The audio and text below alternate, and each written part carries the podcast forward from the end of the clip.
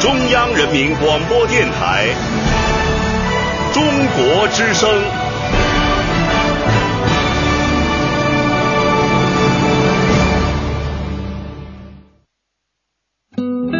岁月在电波中流淌，人生在音乐中升华。每天午夜时分，千里共良宵，与您共赴心灵之约。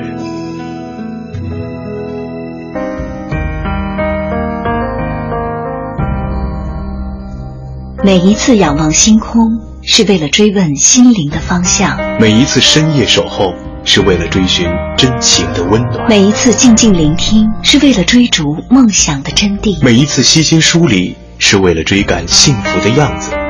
在爱的路上，在爱的路上，我们都是我们都是追梦的孩子。这个夜晚，让心灵发光。千里共良宵，听清音。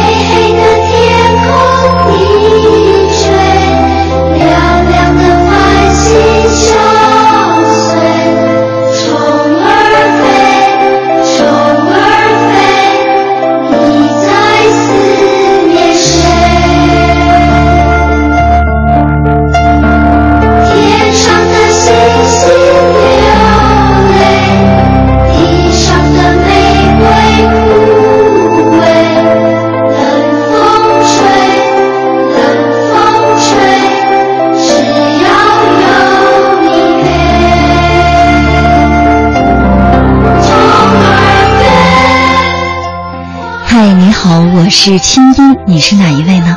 那今天过得好吗？二零一四年七月二十二号星期二，这里是中央人民广播电台中国之声正在为您直播的《千里共良宵》节目。新的一天开始了，很高兴我们在一起。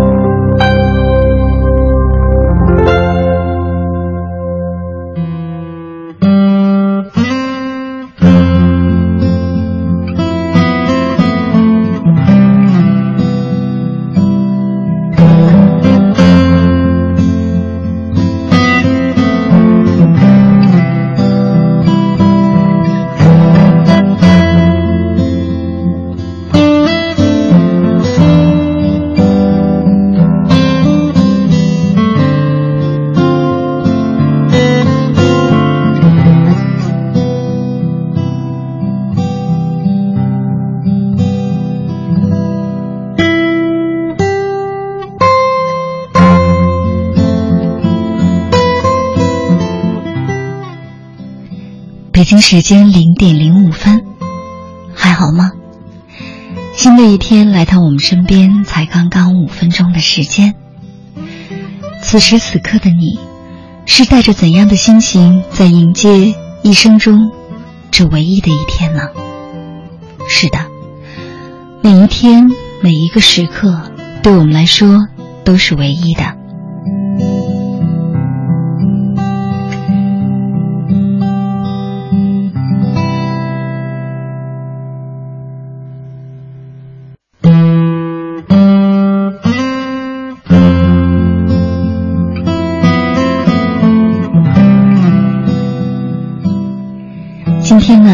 在节目一开始，我们还是先来看一封听众来信，之后进行我们今晚的话题。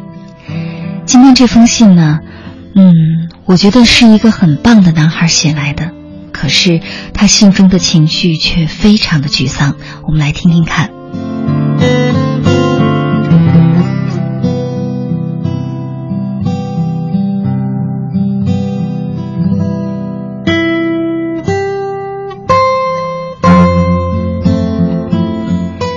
上说：“青云姐你好，我是二零一三年西部计划志愿者，我的女朋友是我高中同学，但是她复读了两年。这么说吧，我是零九届的，她是一一届的。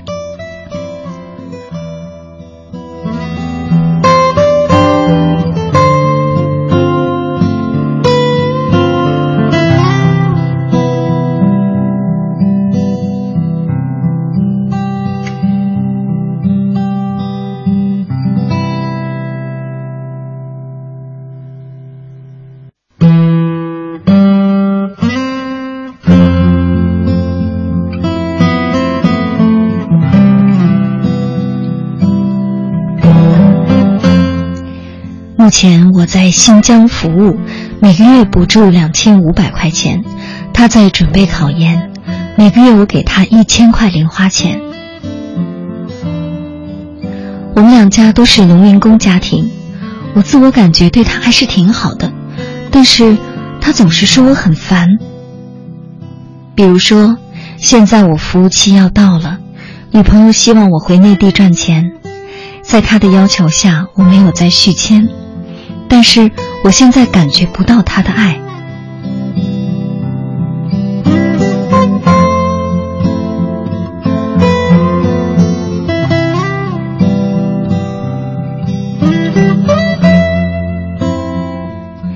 比方说吧，他不要看我的照片，不要看我的视频，不让我评论他的微博，不让我打扰他的生活。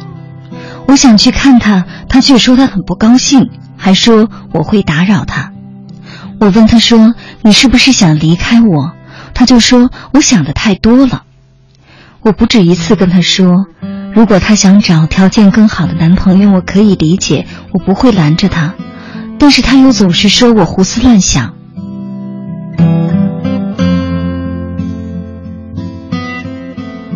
其实他谈过恋爱。但是对于我来说，这是我的初恋，青姐，我是不是还不懂女人呢？在我看来，爱一个人就要为他付出全部，努力奋斗。但是他似乎并没有用他的真心来支持我，好像我就是无关紧要的。我不知道我是否还应该继续为他坚持下去呢？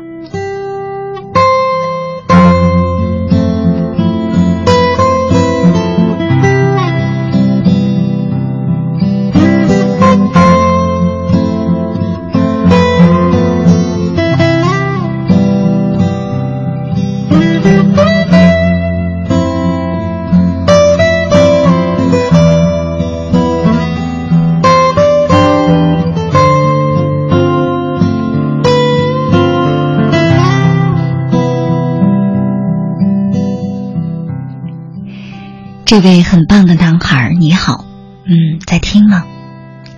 说你很棒，是因为你做了西部计划志愿者，而且呢，从来信当中听得出来，你是一个内心特别纯真、特别明朗、特别阳光的人，所以这真的很棒。那我想对你来说，生活当中最大的雾霾，我把它称作雾霾好了。就是你的这个不清不楚的女朋友，对你到底是一种怎样的情感呢？就在来上节目之前，我刚刚看了一篇心理学的文章，标题呢有点极端，叫做“会痛的不是爱”。尽管我觉得他说的并不完全对，因为在爱中一定是会有疼痛感的，但是假如说。一段感情全部都是疼痛感，那这段感情其实也并不值得去坚持，因为有可能对于你来说是完完全全的痛苦和付出，对于他来说就是完完全全的索取和拿你找感觉，那这岂不是很不公平吗？其实，如果单看你的来信。可能我也确确实实跟你一样，感觉不到这个女孩到底是不是爱你。但是我想，我们在搞清楚别人之前，更加重要的事情是先搞清楚我们自己。我们是从这段感情当中究竟想得到一些什么呢？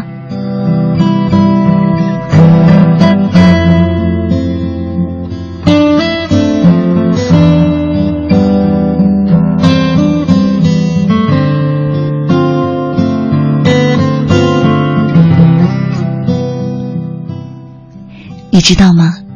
其实，任何一段糟糕的情感关系，假如说当事人迟迟不肯结束，甚至找各种理由不去结束的时候，那么只能说明这段感情不管有多糟糕，不管它有多痛苦、多不堪、多难受，它都是从中获益的。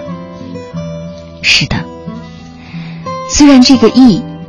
益处的益是打了引号的，可是那些糟糕的情感关系，为什么有些人就是不能中断呢？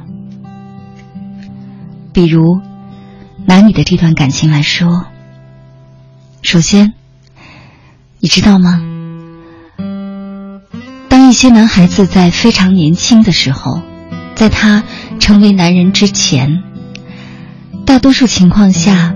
当他的事业还不那么有价值感的时候，他的所有的价值感和成就感，都是来源于情感，也就是说，从恋爱当中找到那种我很行，我很棒，我值得依赖，我值得被肯定的这种价值感。所以呢，当一个男人还是一个小男孩的时候，他往往会找一个比自己弱很多。可能情感上非常的依赖自己，需要自己照顾，甚至不停的胡闹。虽然让他也很痛苦、很心烦，但是他会觉得，嗯，能够照顾一个女孩，像照顾一只小猫一样，或者说，能够被一个女孩所牵挂着、依赖着、胡搅蛮缠着，他就以为，这本身就说明。至少说明他值得去爱吧，至少说明有女孩愿意跟自己胡闹，至少自己还是有价值的。可是，这是爱吗？这当然不是爱。这就像两个完全不成熟的人，甚至在人格上没有发育完全的人，甚至在某些部分有些缺失、有些病态的人。两个人在相互的满足，一个人永远不愿意长大，一个人也不需要对方长大。可是，人总会长大，直到某一天，这个男人在事业上疲惫不堪，人际关系面临压力，那个时候，他需要一个更加理解他、更加能够支持他、跟他一起吃苦。一起并肩奋斗的女人的时候，这个时候他可能会陡然惊觉，会回想，他到底爱我吗？我真的很累了。于是，这种心理失衡的感觉就会冒出来。虽然我并不能确定，现在你是不是已经有了这种心理失衡的感觉，但是回顾一下之前你跟他恋爱的这几年。假如说他一直都是这种，不跟你分享，不给你看照片，不让你看他拍的视频，不让你评论他的微博，不让你去看他，觉得你在打扰他的生活，但是他又总是要求你要回到他所生活的城市，要给他一个安定感的话，那么你想想看，从这段感情当中。你是不是也收获了这种价值感？尽管它是如此的虚无。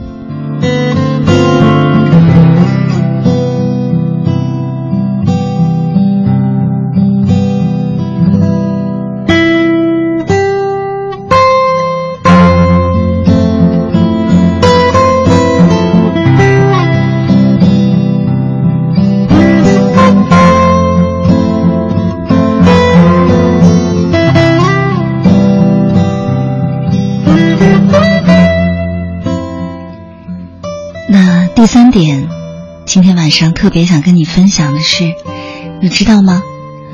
其实啊，当我们很年轻的时候，我们总是想通过各种各样的事情证明自己很行。嗯，有的时候，恋爱也是让我们用来证明自己的。就像一段并不完美的爱情，迟迟不肯结束。我们可能是特别想要向自己证明：你看，我是能坚持的，我是能付出的，我是真心实意的，我就是这么好。可是，有一天，当我们再也不用通过任何事情向别人证明自己很棒，再也不用通过别人的眼睛照见自己的光芒，再也不用在别人心里必须要别人来肯定我们值得爱。只有这样的时候，只有当我们再也不依赖任何外部的事情来证明自己的时候，我们就真的强大了。所以呢，这位很棒的男孩，想想看，从这段感情当中，你是在试图证明一些什么呢？你是在试图获取一些什么呢？并不是你不懂女人，而是你不懂自己。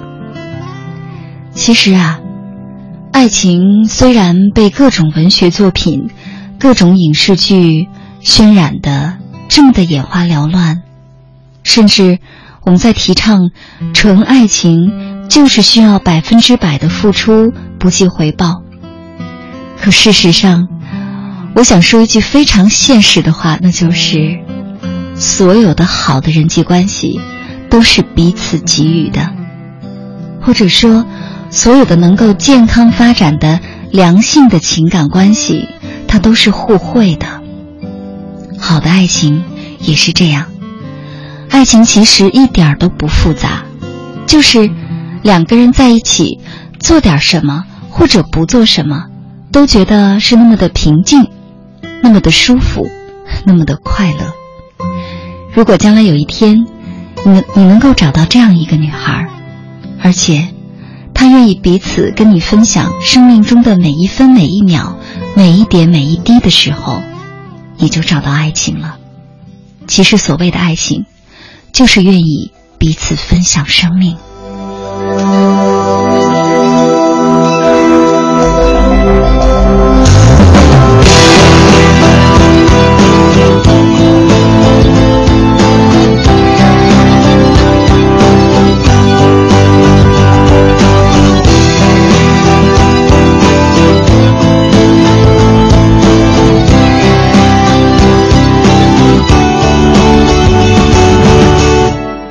一切就像是电影，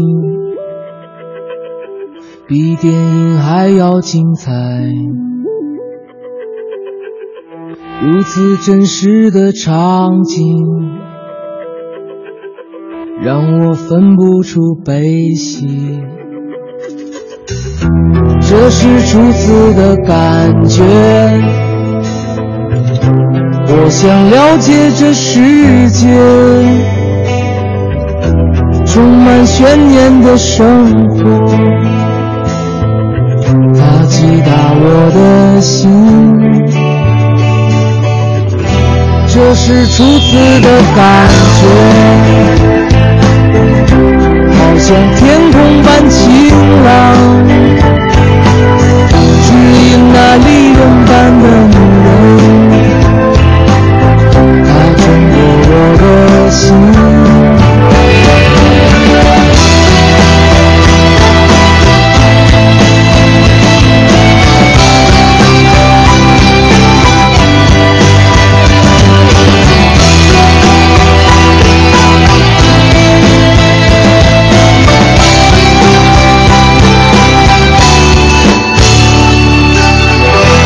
这是初次的感觉，我想了解这世界，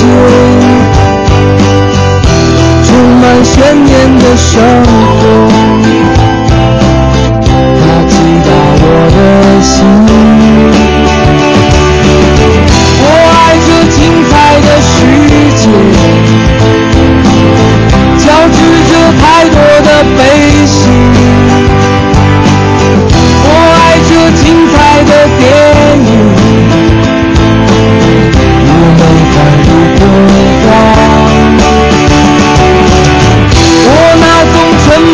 upon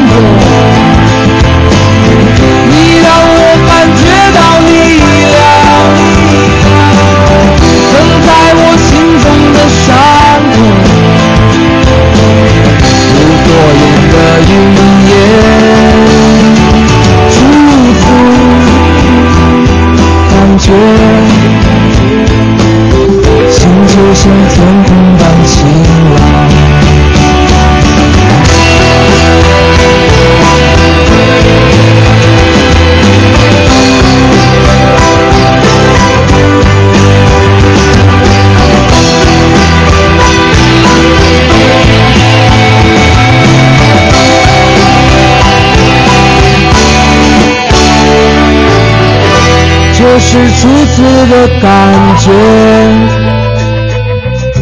好像天空般晴朗，只因那春天般的女人，她温暖我的心。我爱这精彩的世界，交织着太多的悲喜。天地，如梦幻如童话。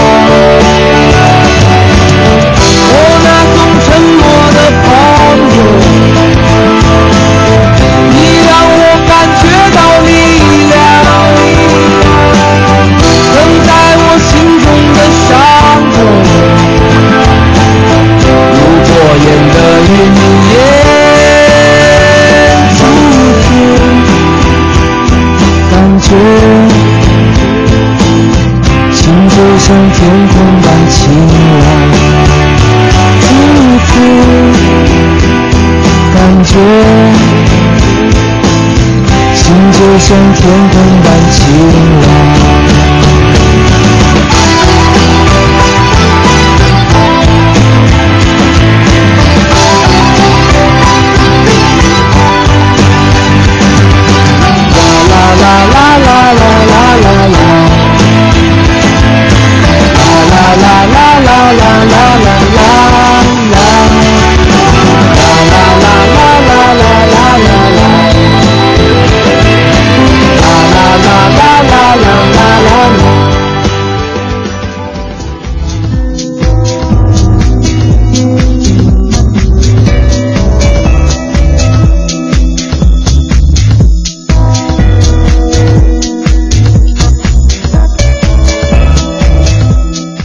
我是清音，你有以下方式可以找到我：第一，公众微信，打开你手机上的微信，按右上角的加号键，点开添加朋友，在查找公众号中输入“清音”，青草的青没有三点水，音乐的音，排列在第一个的清音就是我，添加我为好友。每天晚上入睡前，你将通过微信听到我发给你的晚安心灵语音。我用我的声音和心灵感悟陪伴你和每一天说晚安。同时，在每周一晚间的直播节目当中，没错，就是现在，你还可以通过向我的微信发送语音或文字给我留言，参与到节目的互动当中来。如果你的留言足够精彩，你将会在当晚的直播中听到你自己的心声。第二，新浪微博，打开新浪微博搜索“清音”。我每周的话题预告和每天的生活点滴都会第一时间分享给收音机前的你。第三，打开电脑给我写信，我的电子信箱是清音的全拼 q i n g y i n at c n r dot c n，告诉我你的心事。当然，如果你不太着急，还可以把信写在纸上，贴上邮票，寄往北京复兴门外大街二号中央人民广播电台中国之声新音收，邮政编码一零零八六六。你的心事，你的故事，有我愿意听。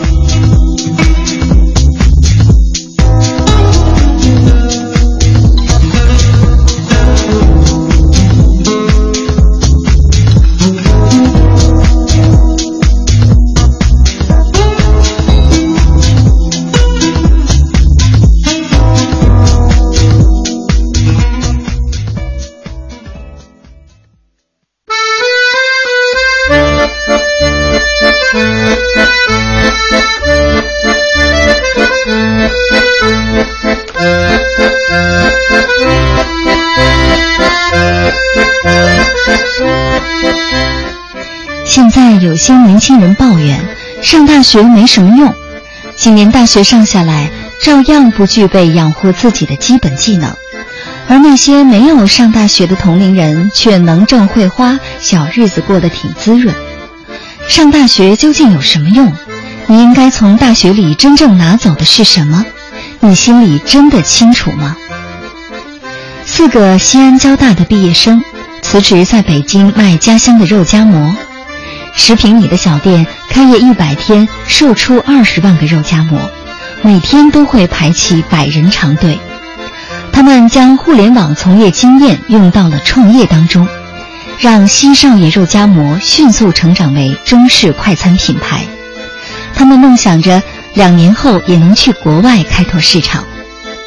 今晚，西少爷肉夹馍创业团队做客千里直播间，跟大家分享他们从大学里带走的那些本领。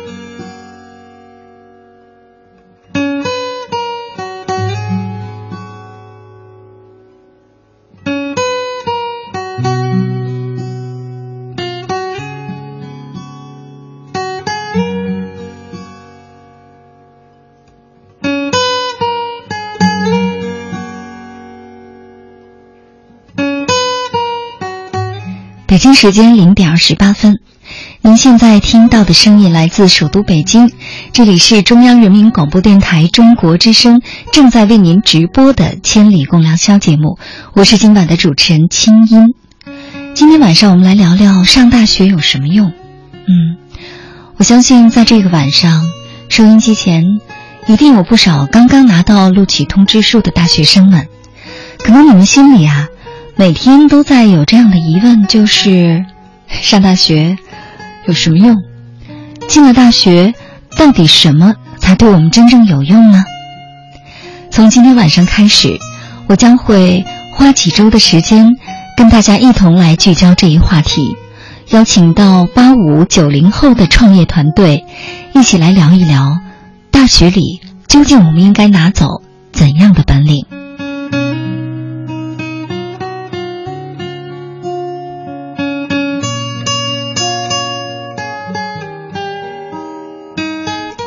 同时呢，在这儿我也欢迎收音机前正在听着节目的你，可以赶快的参与到节目的互动交流当中，说一说你的看法。你觉得，你觉得上大学有什么用呢？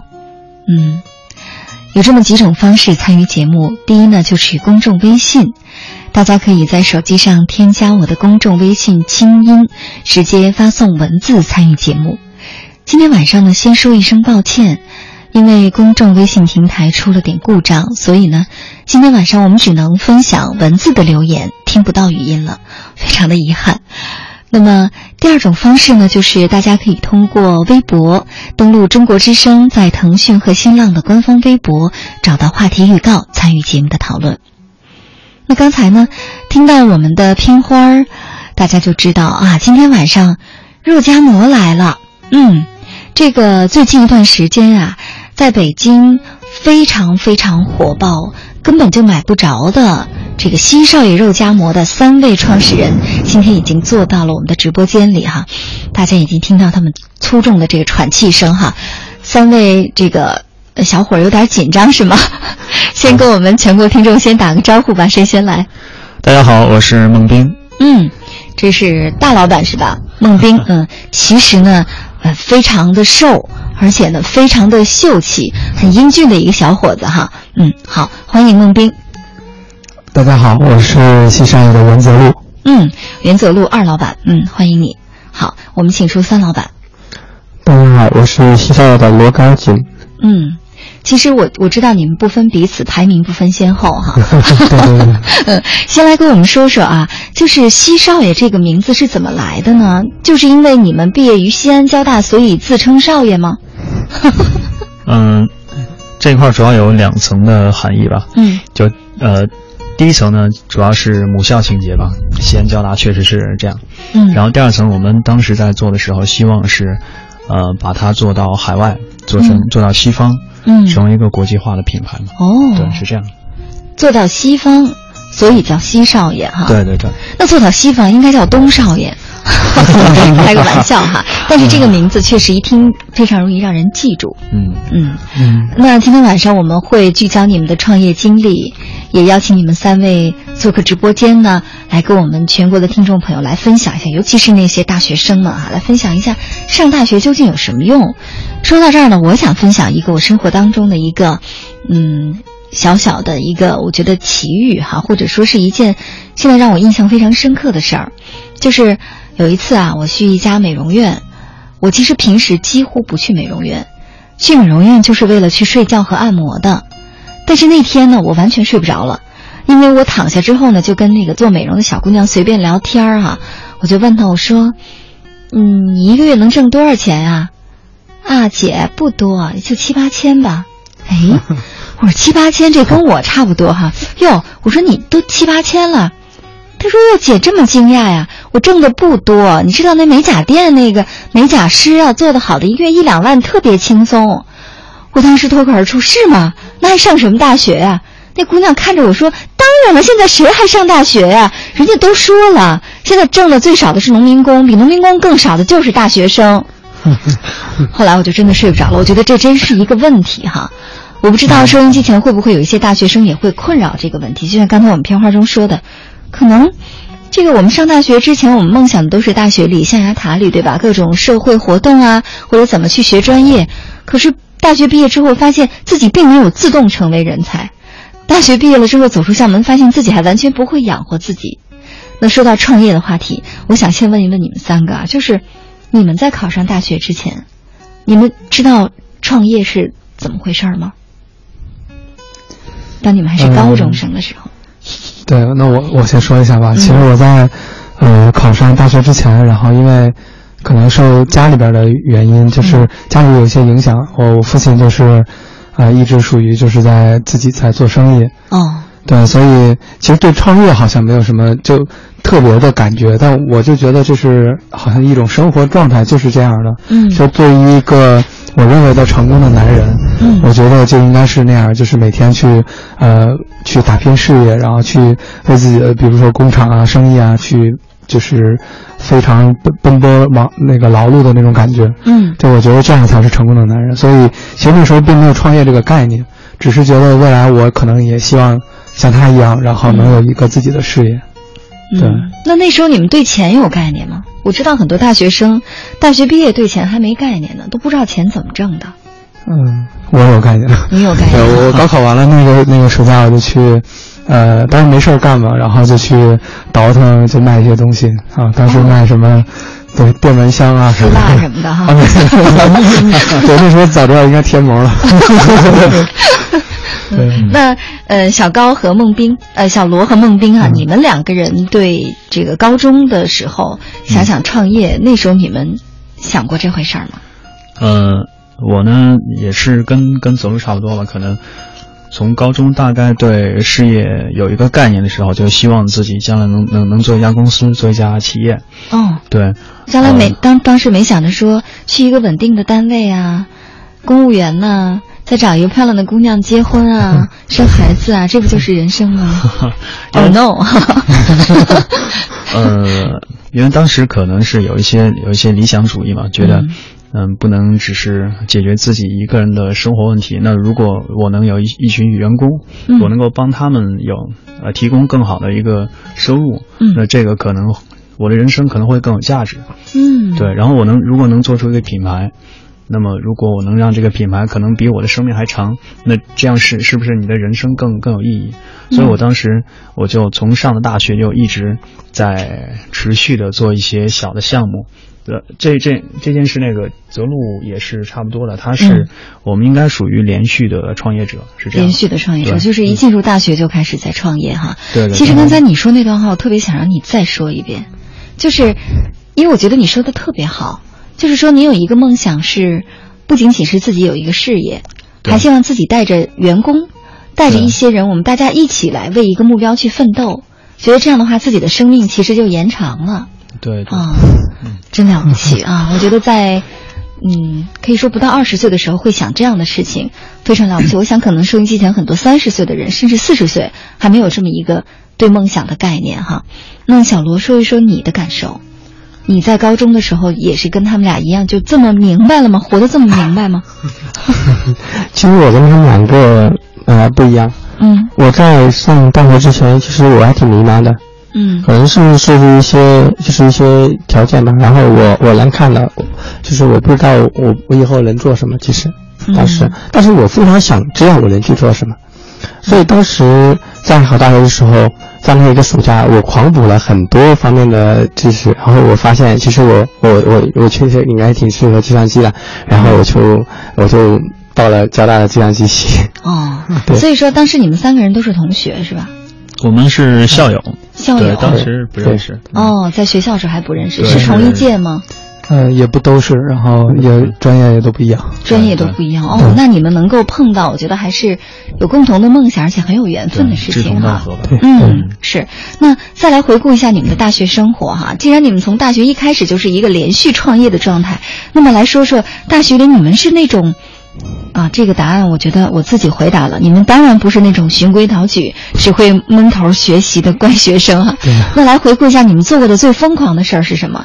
我其实我知道这个泽路哈，泽路大学的时候做过好多让我们听起来特别激情澎湃的事情哈，所以你先说。比如徒步干嘛干嘛，或者说自己骑自行车怎样怎样。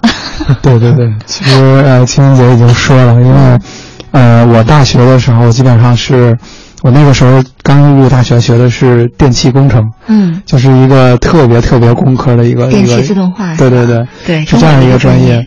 对，然后，但是我这个人吧，其实还还是比较理想主义的，就不是，就是那种特别像像刚刚说的循规蹈矩，就想在这儿学习成为学霸。嗯，对，然后那个时候我基本上是大学的第一堂课，啊，高数课，然后我基本就放弃了我大学的这个，呃，叫做什么学习生涯。哦，就，我不去就不上上课了。对，就不上课了。那你那那老师那个点到的时候你怎么办？呃，总有办法的嘛。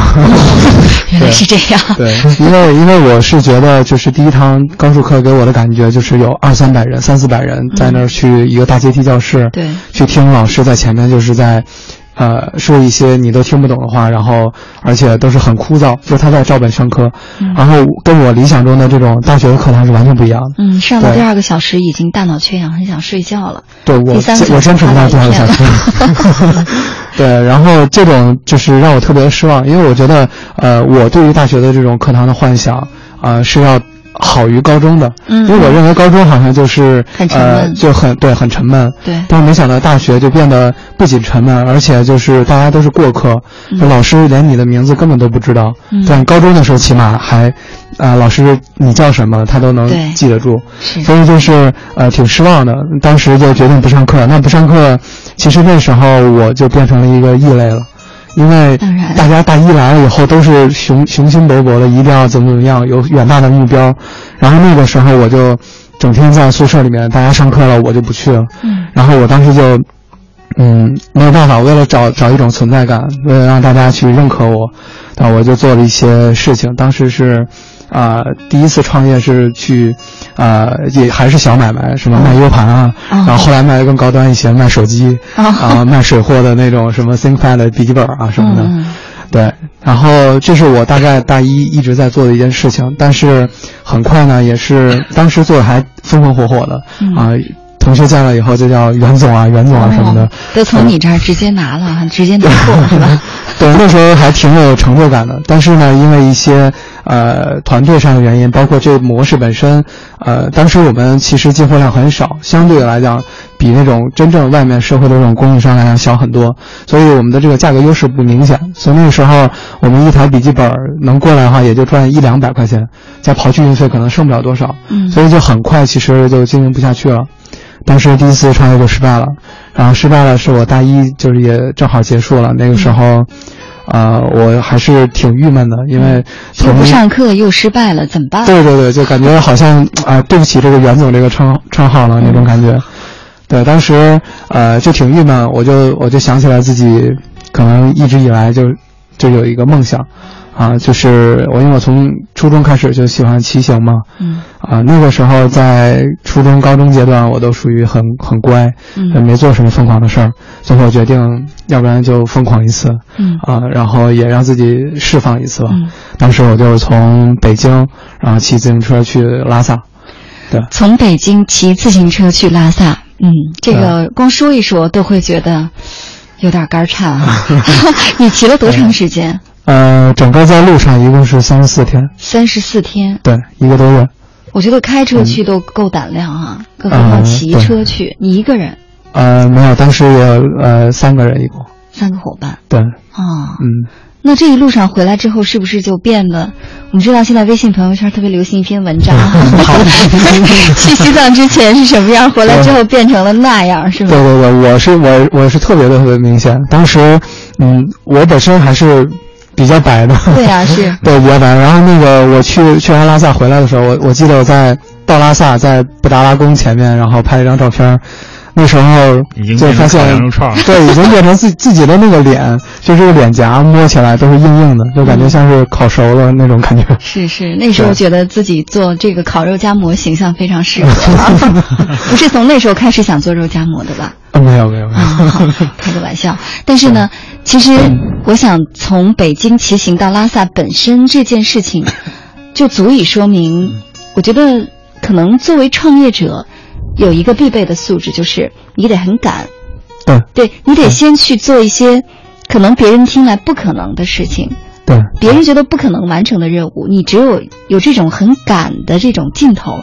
你才能有可能去创业，而不是说我既想工作很稳定啊，或者找了一个工作我又不喜欢，大爸妈非要我这样，于是我整天纠结在我要不要走不走哈，时间都浪费在内耗当中，绝对不能这样。如果这样是不能创业的。是，嗯嗯，那首先呢，在这儿我必须要提醒大家，我们一定不建议所有的同学去跟泽路学去逃课哈，因为这背后的代价是非常大的。后来他又把这些全都补了回来，对不对？对对对。嗯，跟我们说说你怎么把。这些课补回来，对对对，嗯嗯，因为其实这三位当年都是学霸，啊，所以 如果说这个光靠逃课的话是绝对不行的哈。所以对，千万不可以逃课啊，千万不可以逃课，而且呢，你的专业课还是非常非常重要的，要先把这个专业知识掌握。嗯，那后来是不是又又把这个课又补上了？我特别想知道你是怎么考试考过的，老师怎么放你一马的？呃，其实啊，没有，老师没有放我，老师很公正的。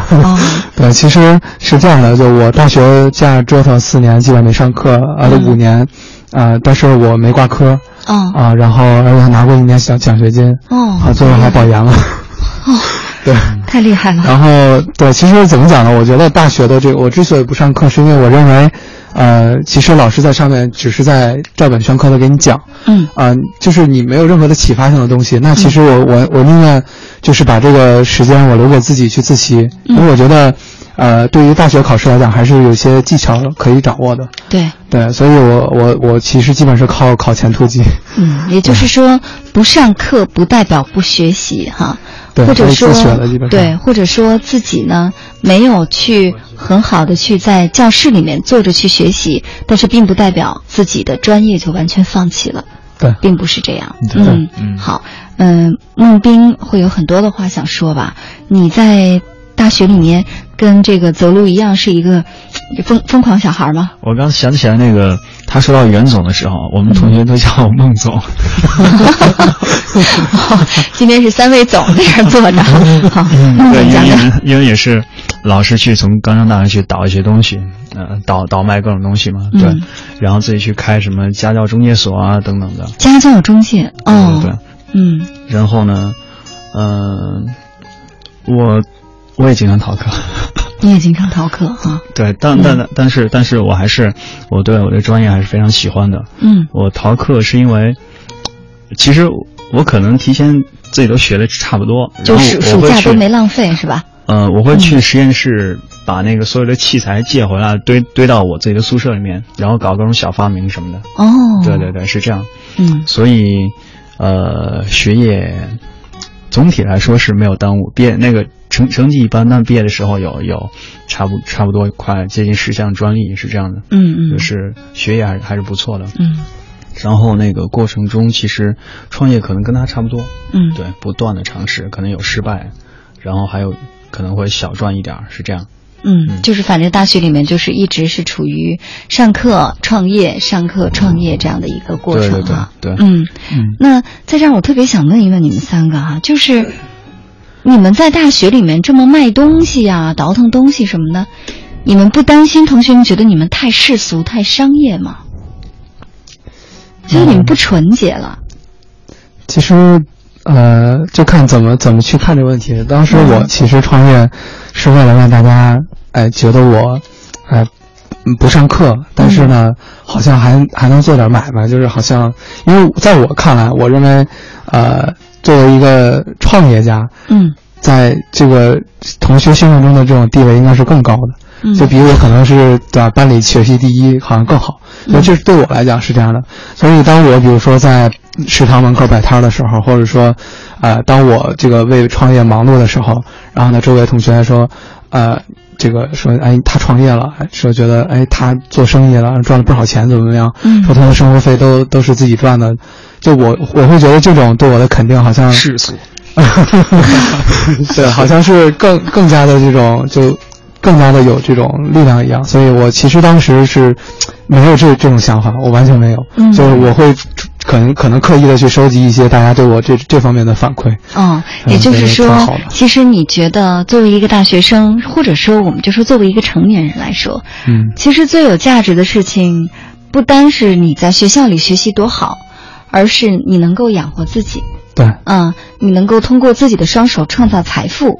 哪怕这个财富只是倒买倒卖这件事情，对，嗯，所以呢，也可能会有一些不好的评价，但是你会自动屏蔽掉了，会去听那些更积极的东西，是吧？选取一些积极的角度来看待自己啊，这真的很棒。小罗呢？你在大学里面有过创业的这种体会吗？呃，其实我我相当于他们两个算是比较乖一点的哦，对，然后我在大学，我觉得。我最大的一点就是改变吧，我对自己其实做了，呃，很大的一个改造，真的是。我上大学到从进大学到出大学，我觉得我是两完全不同两个人。嗯嗯，呃，我印象中最深的一次是跟朋友一起出去喝酒，我觉得有有一段时间我非常非常的就是觉得，就是在大学里面好像找不到自己想要的东西。嗯，然后就。就跟朋友喝了很多很多酒，那我从来没有喝过喝过酒，我以前很少碰酒的。嗯，然后，然后，呃，喝了，嗯，八九瓶啤酒吧，应该这些，就是，呃，然后还喝了一点白酒，然后，然后。基本上是醉了两天的那种状态，原来大学生这么郁闷呐！对，那是我的，那是我唯一的一次，那是我找情人节解决感情问题是吗？那是我历史，那是我第一次醉，其实也是第一次喝喝喝那么多酒啊。嗯，以前最多只是闷一小口那种。嗯，然后后来其实我我自己做了很多的改变，就是我我尝试了很多很多新的东西，以前从来没有做过的事情。嗯，对，比如呢？嗯。比如说我呃我我我去去做很多的，就是社会上的一些工作啊，志愿者啊，呃或者是出去呃出去做一些社会实践啊这样的，就是我觉得把自己放开了，然后我觉得我我的人生有很多很多事情可以做。嗯，对，也就是说，其实，呃，刚刚上大学的时候，都会经历一个特别迷茫的阶段，哈，对，就完全不知道自己能做什么，以及自己要什么，对，有时候会可能真的会有大学白上了这种感觉，对，我真的是很担心的那个时候，是很担心哈。毕业头一年、头半年，毕业头一年，对，毕业头一年、头半年，我觉得我身边的所有朋友都会都会遇到吧，嗯，最最迷茫的时候，嗯。嗯，会觉得自己完全不知道。上大学图什么哈？或者说未来究竟是什么样子？但是我觉得小罗的这个体验呢，让我们觉得很棒。就是当你不知道自己能做什么的时候，你至少先放开了自己，先去生命当中去体验自己适合什么，想干什么。对对对。刚好大学呢，其实就是能给我们提供这样的一些很多很多的机会和充分的时间，至少我们可以去不停的去试错。对对对，嗯，确实是这样。是，所以试错的经历本身呢，我们不能说它是一笔财富吧，但是假如你是一个有心人，你是一个有悟性的人，至少你能够从中获得一些什么。对对，嗯。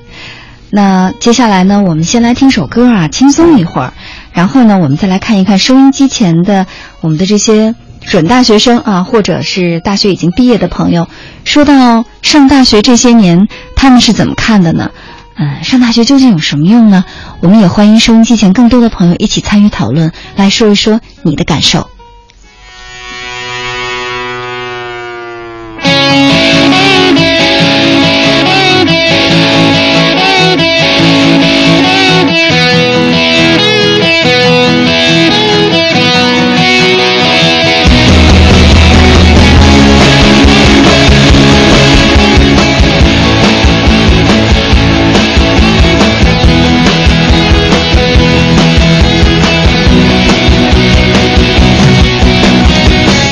每当音乐声响起，心就宛如一道彩虹。我多想拥抱着你，让你感觉不到风雨，在缤纷的节奏里，让你感觉快乐简单，在温暖的春天里，把你的心再次唤醒。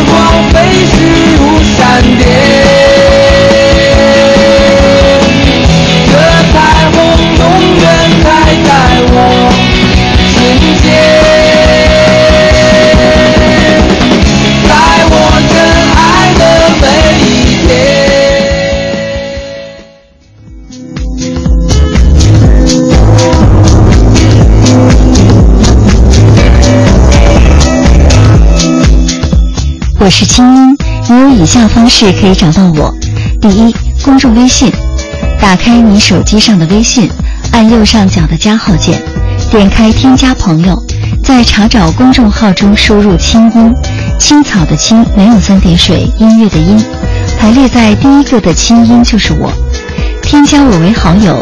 每天晚上入睡前，你将通过微信听到我发给你的晚安心灵语音。我会用我的声音和心灵感悟陪伴你和每一天说晚安。同时，在每周一晚间的直播节目当中，没错，就是现在，你还可以通过向我的微信发送语音或文字给我留言。第二，新浪微博，打开新浪微博搜索“清音”，我每周的话题预告和每天的生活点滴都会第一时间分享给收音机前的你。第三，打开电脑给我写信。我的电子信箱是清音的全拼 q i n g y i n at c n r dot c n，告诉我你的心事。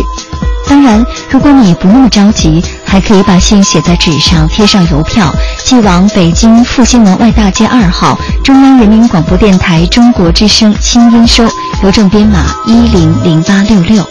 你的心事，你的故事，有我愿意听。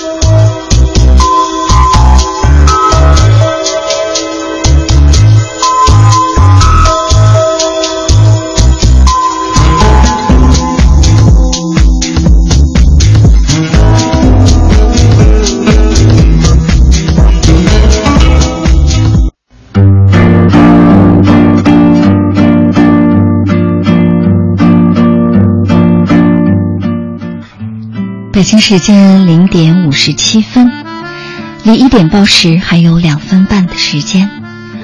我想利用这两分半说一说今天我做这期节目的初衷。我看到在微信的后台啊，有一些朋友在跳着脚，非常愤怒地说：“啊，好好的节目，为什么要给一个创业团队做广告呢？”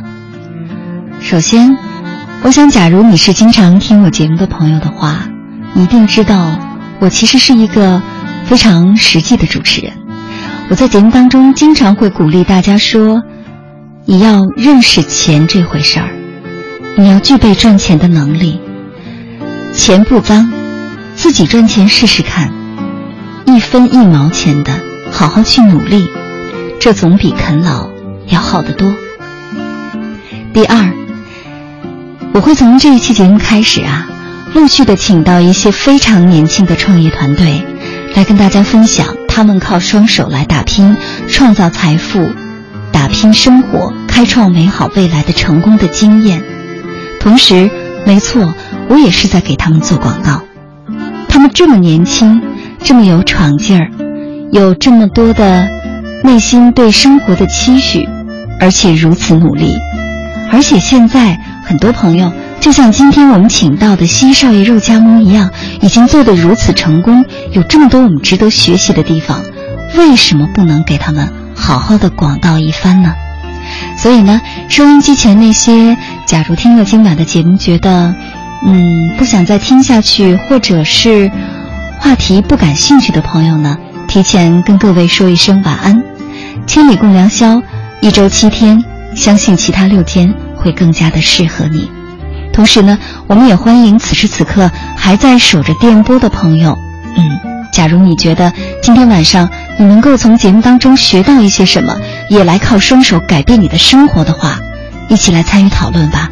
上大学有什么用？我们也对收音机前那些正在暑假期间正在迷茫的准大学生们，一起给他们支支招吧，因为他们就代表未来，代表希望。好了，我们待会儿见。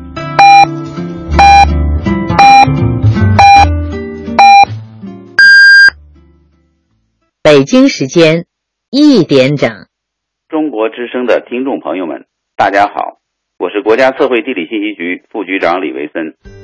中华大地幅员辽阔，为摸清我国的地理国情家底，第一次全国地理国情普查已全面展开，期待您的关注和支持。爱于心，见于行，中国之声公益报时。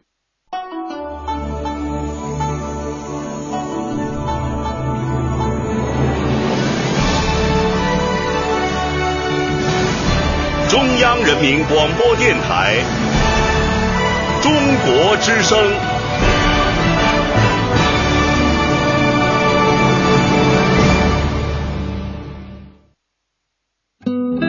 岁月在电波中流淌，人生在音乐中升华。每天午夜时分，千里共良宵，与您共赴心灵之约。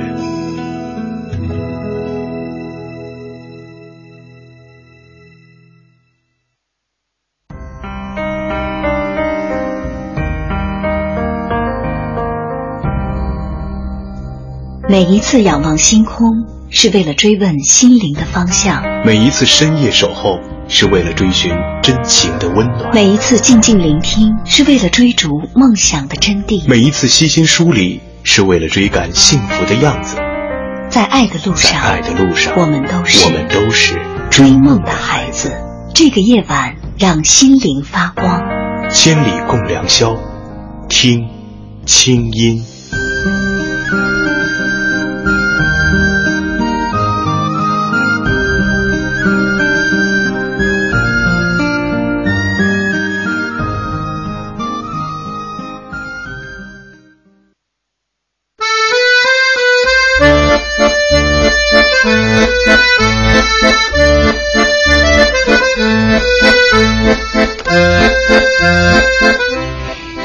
有些年轻人抱怨上大学没什么用，几年大学上下来照样不具备养活自己的基本技能，而那些没有上学的同龄人却个个能挣会花，小日子过得挺滋润。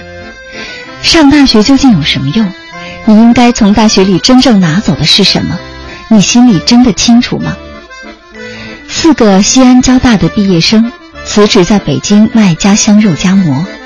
十平米的小店，开业一百天，售出二十万个肉夹馍，每天都会排起百人长队。他们将互联网从业经验用到了创业当中，让西少爷肉夹馍迅速成长为中式快餐品牌。他们梦想着两年后也能去国外开拓市场。今晚，西少爷肉夹馍创业团队做客千里直播间，跟我们分享他们从大学里。带走的那些本领。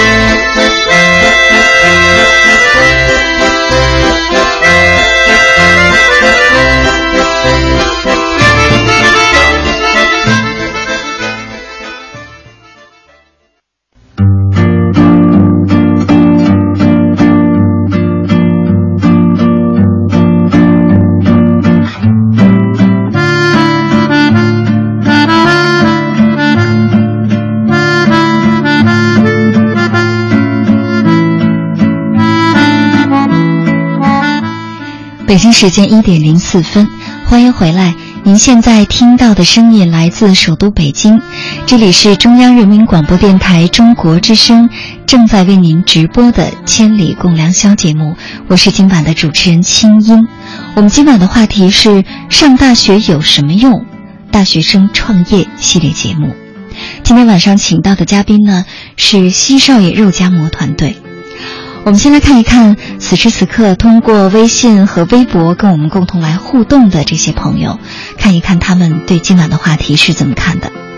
网友学亮登场，他说：“朋友曾经调侃啊，说上大学的朋友注意了，要和考不上大学的朋友打好关系，四年后毕业了好去他们的公司打工。”我觉得这话很有意思，不知道是该羡慕大学生，还是崇拜没考上大学的朋友。但是我觉得。没有大学生活的人生中，缺少了一种美。为了得到这种美，所以明年我要努力的考上大学。嗯，加油！有围墙的大学跟没有围墙的大学还是不一样的。祝福你。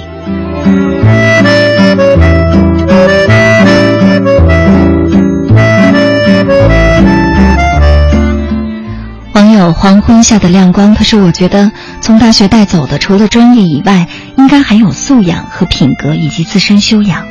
我没有读过大学，因为初中时家里没钱供我继续读书，所以只能提早离家南下打工挣钱来养家。但我始终觉得读大学很有用，因为能获得更高的教育和知识。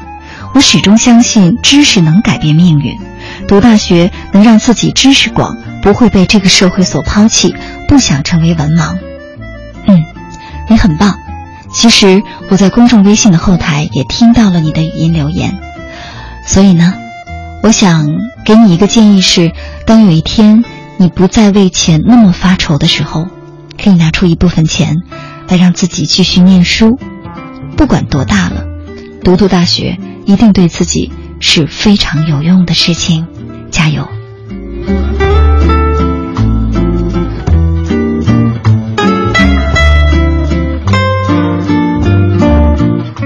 网友霸回林小闸制动，嗯，你是学工科的吧？啊，他说，上大学有没有用要看人。我仍然坚信大学的作用不仅仅只是对事业的一种促进，更多的是对我们自身的素质和身心的一种熏陶。嗯，其实坦白说，这话说的有点虚，因为并不是每一个上了大学的同学真的都能得到自身素质的提高。我们会很悲哀的看到一种现象，在某些大学，如果说大部分同学都是自暴自弃的，周围的人都是负能量的，天天都是喝酒、抽烟，或者是不停的上网打游戏，或者是做一些更加无聊的事情。而不是去谈梦想、谈创业、谈一些更美好、积极、健康的东西的话，上大学之后，他有可能会变成另外一个人，一个不思进取的人，这也是有可能的。所以在这儿，我们也提醒收音机前的那些即将上大学的朋友们：，进入大学，你就等于一只脚已经踏进社会了。究竟要选择做一个怎样的人，你要从现在就开始好好想想。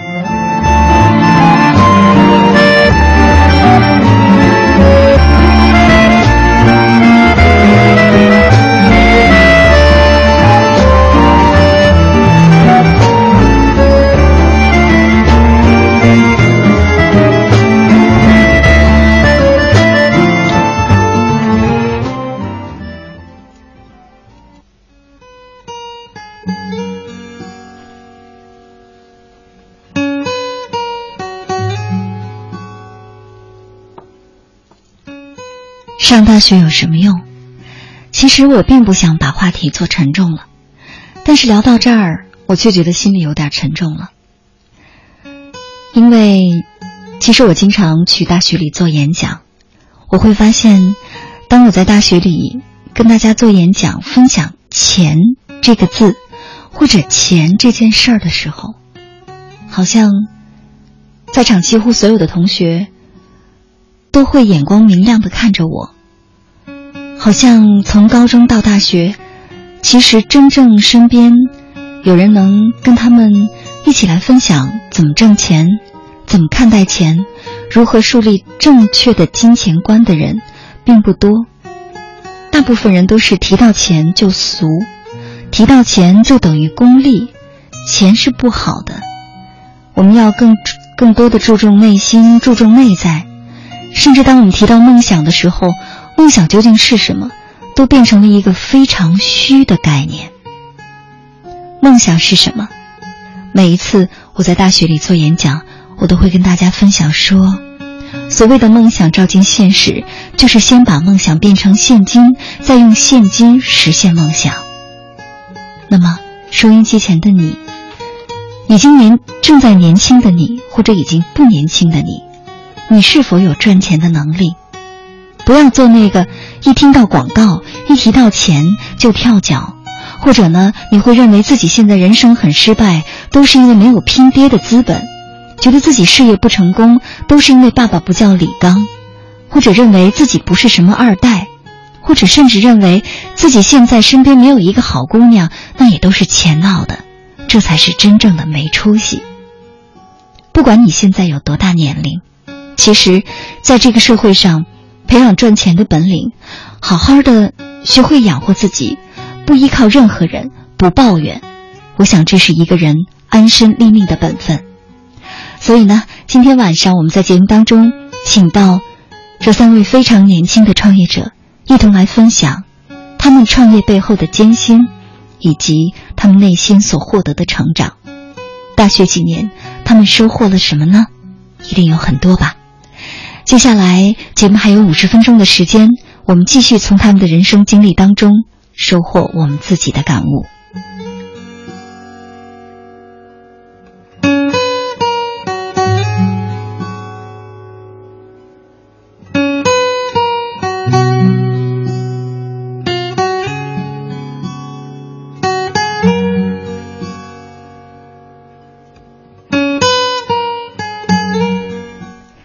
此时此刻呢，新少爷肉夹馍的这三位非常年轻的创业者，孟斌、袁泽路和罗高景，还在直播间。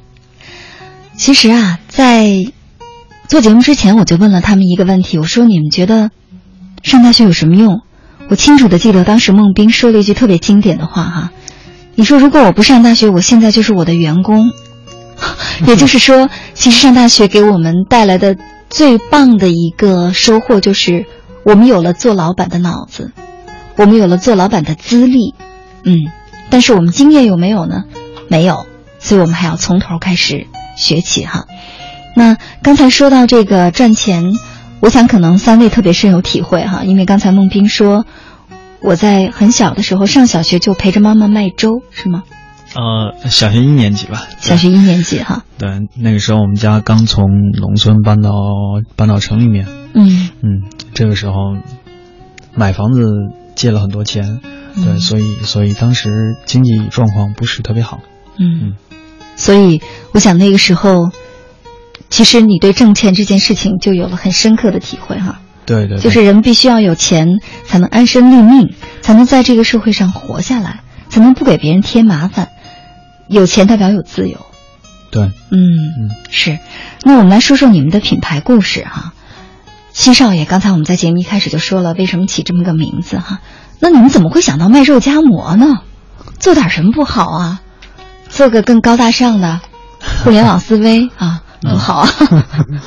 对，其实我们是连续创业嘛。嗯，连续创业呢，就是说在做这个项目之前，其实其实已经在做别的项目。嗯，比如说一些高端的智能家居什么的。嗯，泽鲁以前做这种呃 O to 的订餐的平台，对，都是时下最热门，对对最高端的，呃，都都有做过。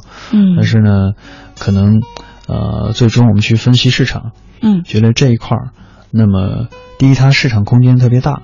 肉夹馍市场空间非常大啊，餐饮对啊，餐饮啊，明白对啊。那么另一方面，可能竞争没有那么激烈，嗯，对，因为我们可能从从从互联网行业到传统行业，可能会在这个时代会有一些优势，嗯，对。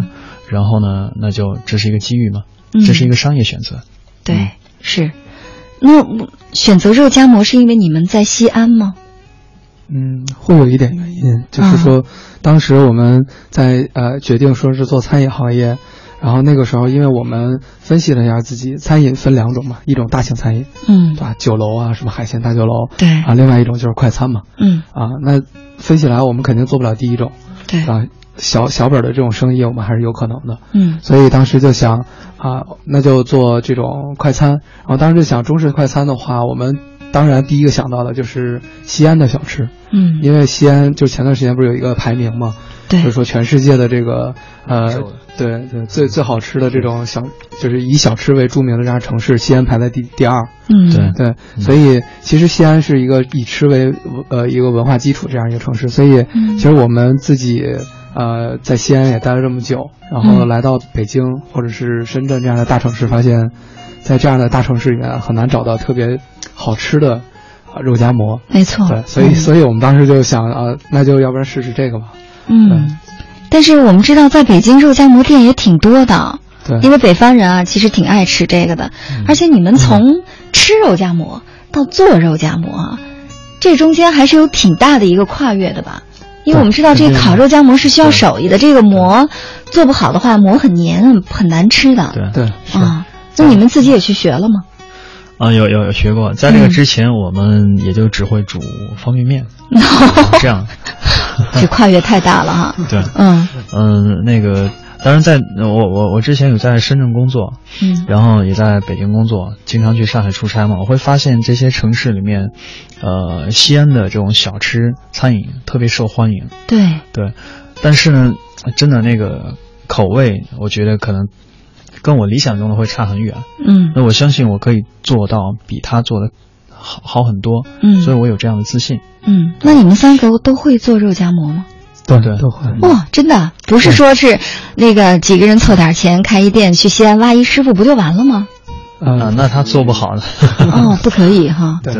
那你们就会煮方便面，然后再学会肉夹馍。我到现在还刚刚学会蒸馍。我还是很热爱做饭的一个人，对呀。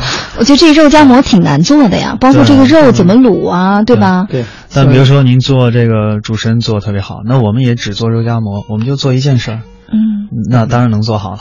你们花了多长时间来学做这个？是专门回回西安拜师学艺去了，是吧？对对，大概一个半月两个月吧。一个半月。嗯嗯。哦。三个人都学吗？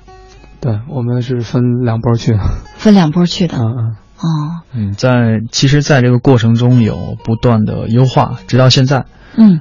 呃，开业前可能有半年就开始准备，到现在开业一百天。嗯。那这个过程中一直在优化我们的制制作工艺。嗯。以前是我们自己优化，现在我们有自己的研发团队。嗯。对。还有团研发团队啊，这个研发肉夹馍。对。今晚我来演播室之前，大概尝了有六种新的口味。哦，肉夹馍还有不同的口味啊！嗯，对，我以为不就是那一种，还有什么多肉、少肉、肥的、瘦的？哈哈，不是。哦，六种有什么？比如说，我我们可能现在我们的这个这个工艺里面可能有三十多种香料，那么我们今天晚上的六种可能用了不同的香料，不同的这种制作工艺。嗯，那我来我来品尝哪一个更好？嗯，对，我们朝哪个方向去发展？可能我们在这个月底我们会发一些新的品类出来。嗯，对，新的产品出来。现在你们有几种了？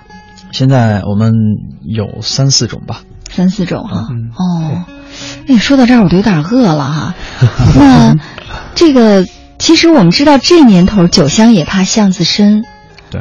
你们如果仅仅是把这个馍做的特别好，你们也不会像今天这样。嗯。因为其实西少爷肉夹馍，我不是第一家采访你们的媒体，你们之前接受过很多的采访了。对。不管是电视的还是广播的。对。就像我们隔壁的这个经济之声。对。呃，前一段时间这个，嗯，孟斌刚刚来过哈，四十分钟的访谈刚刚结束。所以能能这么火，而且开业二十天，开业一个月是吧？嗯，现在现在现在是三个月，三个月了哈。之前就一下子就那么多人排队，每天都买不着。嗯，至少我到现在还没吃过哈，我得抱怨一下。第一天就火了。对，第一天就火。那之前你们是怎么做宣传？我想这个就真的是要用上现在年轻人的这种互联网的这种经验了，对吧？对对，嗯，这个也跟我们之前的工作经历有关。嗯，我们都在腾讯、百度有工作，嗯，是这样。营销就关于推广这块，可以走路来讲一讲。好啊，其实是这样的，我们就我们火了以后，外界有很多传言，就说啊，你们是炒作团队是吧？对，在炒作，炒作一个概念是，就有点像雕爷牛腩一样啊。是对，然后说你们可能花了很多钱啊，是吧？还有人问说你们是不是在之前就拿到巨额投资，是吧？对，还有人跟我说，他们肯定有人是富二代。对，今天确实不是这样啊，聊的时候确实不是。对，其实我们整个做了，在我们火之前只做了一件事儿，嗯，就是我们今年四月八号开业，然后我们提前两天的时候发了一篇文章啊，在微信上，然后发了一篇文章，叫我为什么要辞职去卖肉夹馍。嗯，对，呃，当时这篇文章呢是这个写的我们的共同的故事，嗯啊，然后呃，其实我们当时只是想把自己的这个创业历程。呃，做一个就是记录啊，包括其实呃也有很多的朋友在这之前，因为他都知道我们要做这件事儿了，所以他也都一直在关注，所以我们就是想哎把我们的这个近况，包括我们要开业的信息告诉大家，嗯，对，然后把我们整个从为什么辞职，然后去做了这样的一件事情，去卖肉夹馍，然后我们对这事情的一个呃付出，以及比如说我们做这个产品研发、做实验，嗯。啊，我们花了这个很很多的时间，花了五千斤面粉这种。五千斤面，对对对，就把这些细节都记录下来。但是呢，发出去只是想告诉大家，大家 OK，我们八号要开业了，嗯啊，但是没想到的是，在我们开业前一天晚上，基本是发出去之后的四十八小时，嗯，对，基本上转发了，转发，对，被疯疯狂转发，就整个把朋友圈都刷遍了。啊，对我也是最早，你们应该是你们开业前我就看到你们的故事，对对，所以当我认识你们的时候。我说哦，这就是那肉夹馍呀！当时，当时我就现身了，因为那个主人公是写的是我嘛，但是其实那个悲惨的故事很多都是他们俩的，然后全都全都写在我一人身上。对，所以这是其实是一种营销手段哈。嗯，对，怎么讲？我们我们确实没有预期到那么好，因为嗯呃，我们当时从我们的准备上也能看得出来，第一天的时候我们。呃，就是卯足劲儿拿出了一千个馍，然后我们去，呃，这个就是免费送，但是没想到第一天我们就卖出去两千多个馍。哦，本来是打算拿一千个免费送的，对，所以结果两千个都卖了好几次，对，哦，所以其实我们并没有说是，哦呃，我们有很有把握这个事儿要炒红，嗯，只是真的是还挺幸运的吧。只能说，嗯对。啊，因为这个故事确实是，呃，它代表了我们我们几个人，同时也代表了我们这一代人，嗯。同时代表了整个的这些来北京北漂的这些年轻的大学毕业生，嗯，对，所以可能呃会产生很极大的共鸣，这也是它能够传播这么远这么快的一个可能一个基础吧。对，其实这也是一个很大的反差哈。大学生辞职做肉夹馍，因为可能在我们的概念当中，大学生那就得是干高大上的工作哈。这肉夹馍怎么也得是到北京来，没房没车，住地下室，嗯、从零开始奋斗的人才会做的事情。嗯，会觉得大学生好像大部分对你们的印象都是眼高手低的，呃，怎么会做这样的事儿？所以可能这种反差会引起大家的这种转发，就像之前的什么北大学子卖猪肉对啊是一样的哈。对，嗯，但是呢，我想可能，嗯、随着时代的发展，以后当我们在看到这样的标题的时候，我们再也不会觉得奇怪了。对对对对我们慢慢可能就会，嗯，慢慢的接受，或者说大学生们也会慢慢的转变，就是我们需要脚踏实地的走出一条路来。对对对，嗯。因为其实，呃，就像就像你刚刚说的，那其实未来中国的这种高等教育普及了，嗯。就像现在的可能美国，可能百分之七十人都上过大学，对，对，那那个时候你可能店里面的收银员他也是大学生，是。对。我去俄罗斯的时候，导游跟我说。圣彼得堡啊，圣彼得堡是受教育程度非常高的一座国际化的大都市。说圣彼得堡，你有可能遇到的这个公车上卖票的就是硕士生哦，对对对，有可能这个超市的收银员就是博士生。我们的教育就是学历教育就是非常的高，对。所以呢，上大学不是一件了不起的事情，对。你的能力才是最最重要的。对，嗯，所以就是刚就本今天我们的这个话题嘛，就是在讲大学这个到底有什么用，对吧？对，其实之前也有很多的人也问过，啊、那其实我们的想法就是说，大学它这个教育本身并不是说知识教育，就是它的本身应该是一个思维模式的培养，思维模式的培对养，，就嗯，是你怎么样能够有一个更高的视野。就像刚刚孟冰说，如果我们不上大学，那我们可能就是我们现在的这个员工，嗯，对，没有老板思维。对，对，所以其实它并不是说，呃，我上了大学学了计算机，我出来去编程，去上去互联网公司，嗯。我就不浪费学历。嗯。对，所以我觉得这个大学教育本质应该是思维教育，而不是说它是个技校，对吧？嗯。我教你了这么什么东西，然后你出来以后就只能干这个才对。对。对，可能有的同学更困惑的是，还不是技校，就是大学毕业之后发现连连这个自己的专业还不会。嗯 啊，那就是更加麻烦的事情。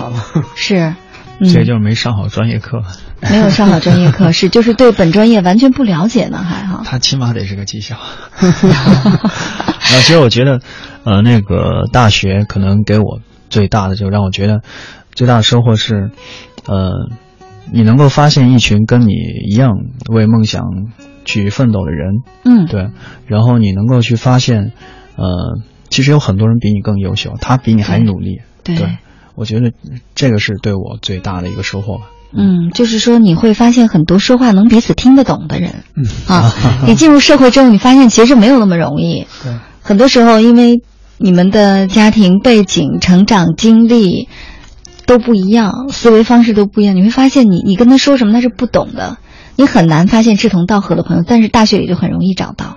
对，嗯。嗯，嗯，那刚才各位也总结了一下啊，就是在大学里面其实能够收获的一些什么。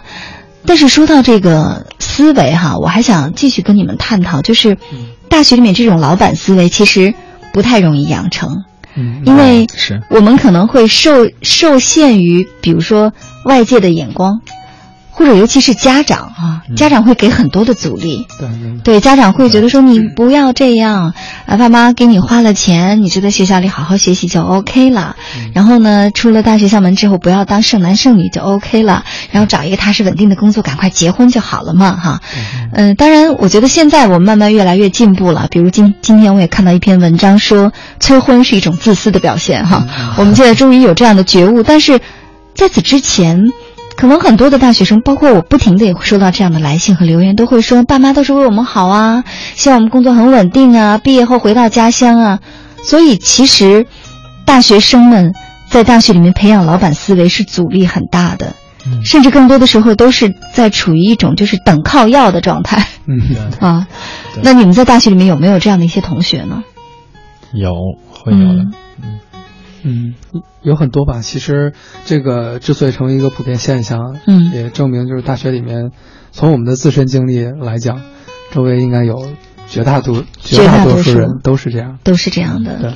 对对，所以你们就变得很异类。对对对，其实就是我们这个是怎么讲？我们这个社会可能特别容易给人打标签儿。嗯，对，就是你是大学生，你就应该怎么怎么样。对对，就变得呃，其实我们都是在为别人活着。就之前啊、呃，我还记记忆挺深刻的，看过一篇文章，嗯，就是在豆瓣上，叫做《我们这个社会的普遍价值观》。嗯，就是我们这社会有很太多太多束束缚我们的这种传统价值观。嗯，就比如说我们从小的时候，呃，邻居都会问，哎呀，考考了多少分？有没有考双百？对吧？嗯，但是没人去关心，哎，你在学校里面交了哪些小伙伴？对你快不开不开心？是，对你喜欢数学呢，还是喜欢自然呢？对吧？嗯。然后我们到大学以后，然后呢，没人关心你的这个啊、呃，你喜不喜欢你的专业，或者你未来的理想是什么？对，大家都在都在想，哎，你是学的金融吗？是不是学的高大上的什么计算机啊什么的？嗯嗯。对，然后到我们毕业了以后，甚至我们找到另一半儿，就是周围的人也都不会去关心说你到底幸不幸福，他对你好不好？嗯，他们都在问，哎，他在哪个单位啊？嗯，是吧？那个工作这个赚多少钱啊？裸对，婚吗？有没有房啊什么的？对，其实就我们每、嗯、我们每一个成长的过程中，基本上都是这样过来的。是，所以其实就像刚刚说的，可能对于大多数人来讲，在大学里面还是很难突破这样的思维，因为你二十多年都是这样过来的。对。那怎么突破呢？你们三个怎么就突破了？首先，我想问问你们家人没有阻力吗？都会有，都会有的，肯定会有的。而且挨个说，挨个说，诉苦大会开始。要不然高女先来。嗯嗯，其实我爸妈嗯管我算管的管的并不多的，就是上大学之后，呃，其实也是三个红利人吧。嗯。那个我我在这那个隔着隔着一千多公里。然后我在那边做什么，其实他也不知道。嗯、然后其实好多事情其实都瞒着他做的，因为可能我不敢跟他说。嗯，对。那现在这个你们这肉夹馍红了，你爸妈还不知道吗？啊，这个肯定是在呃我们开始做的时候就告诉他。告诉他了啊。对。但是也是我这个决定已经做了，我才告诉他的。这其实我觉得挺愧疚的，但是我，但是其实也没有办法，因为因为我真的是会遇到很多阻力。会动摇我的一些决心。嗯，爸妈也会不停的唠叨，是吧？对他，他在刚开始的时候还一直说，就是 觉得太低端了。对，太低端了。之前你们干的工作都挺不错的，其实哈。呃，这高你年薪三十万呢。哦，真的。没有，就是小小生小白领吧，在北京还算活得挺悠哉的。嗯，对。嗯，所以这个阻力是显而易见的啊，因为很多时候我们会觉得，哎呀，爸妈这都是爱，但是其实也不见得是爱，他有可能就是焦虑啊。对，他会很担心你是不是真的能做成，对，或者说当你去不停的去去像一个小船一样颠簸的时候，他是受不了那种那种颠簸感的，他会看得头晕眼花，他会说，哎呦，别别别干了，赶紧停下来。更多的是担心担心，对，是担心。对，嗯，其实就。呃，接着说的话，其实我我也分析过父母的这种心理。其实父母并不是说啊，他一定不让你怎么样，嗯，只是他说，哎，你考公务员，啊，是一个他认为还算稳妥的一个，会让你生活变得更美好的一件一个选择。对对，但是呢，呃，你如果比如说我去卖肉夹馍了，然后呢，我又通过我的这个努力，我证明给他们看了，我卖肉夹馍比我在百度打工或者在啊、呃、去做一个这个公务员，嗯，我的收入、我的幸福感会更高。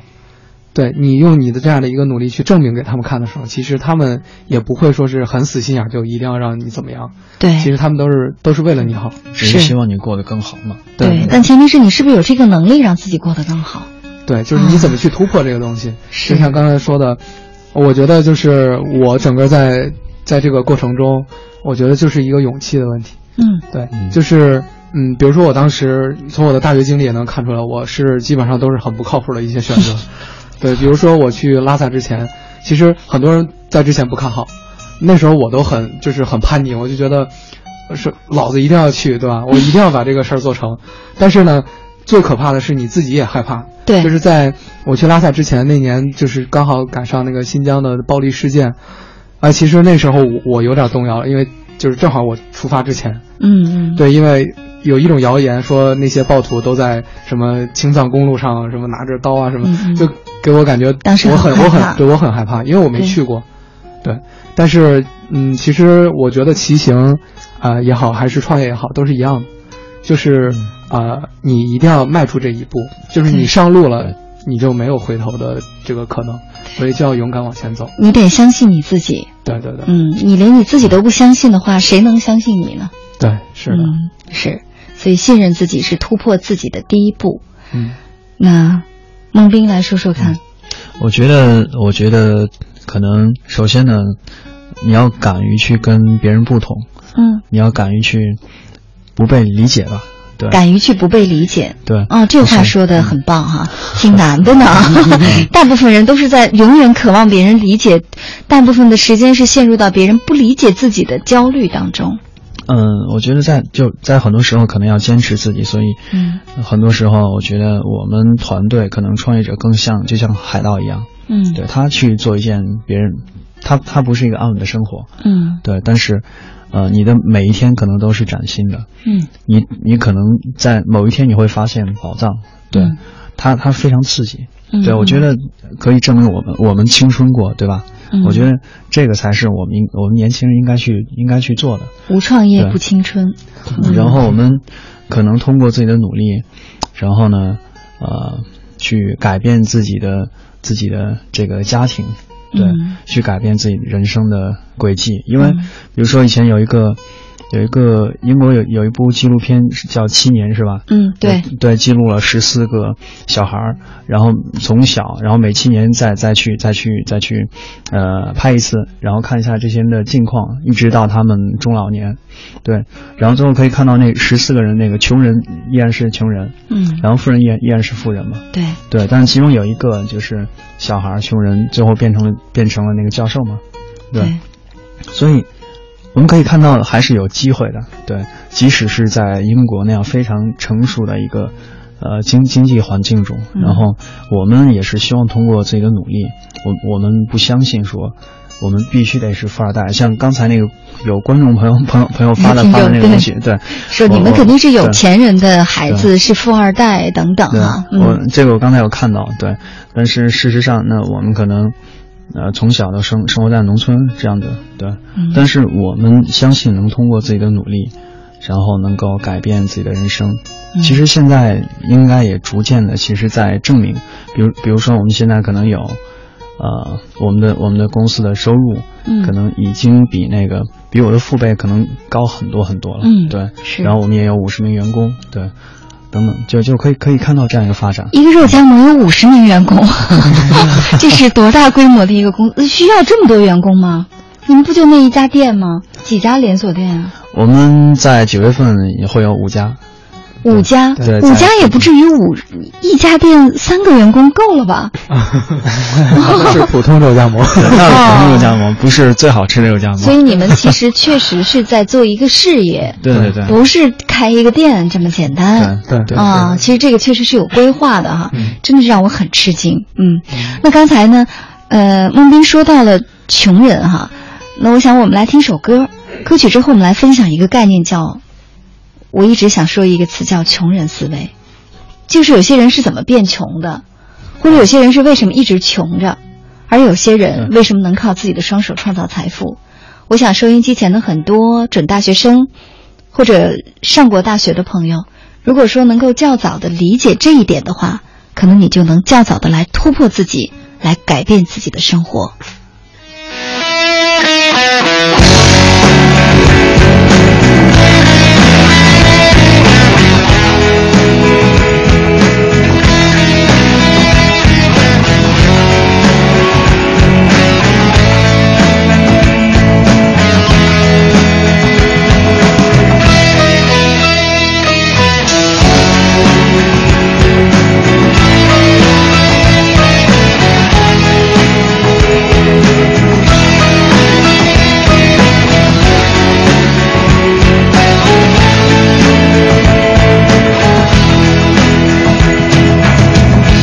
我像风一样自由，就像你。的温柔无法挽留。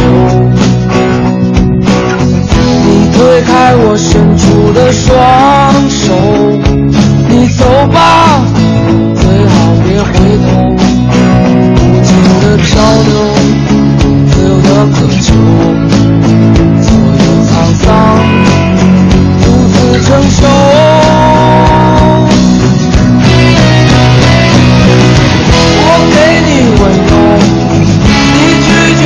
接受，我给你双手，真实的感受。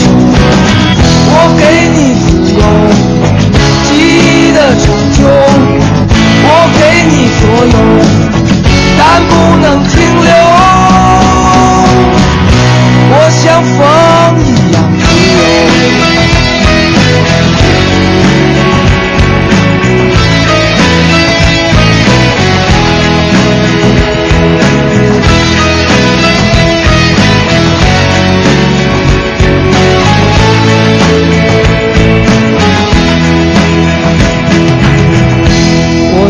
风一样自由，就像你的温柔无法挽留。你推开我伸出的双手，你走吧，最好别回头。无尽的漂流，自由的渴求，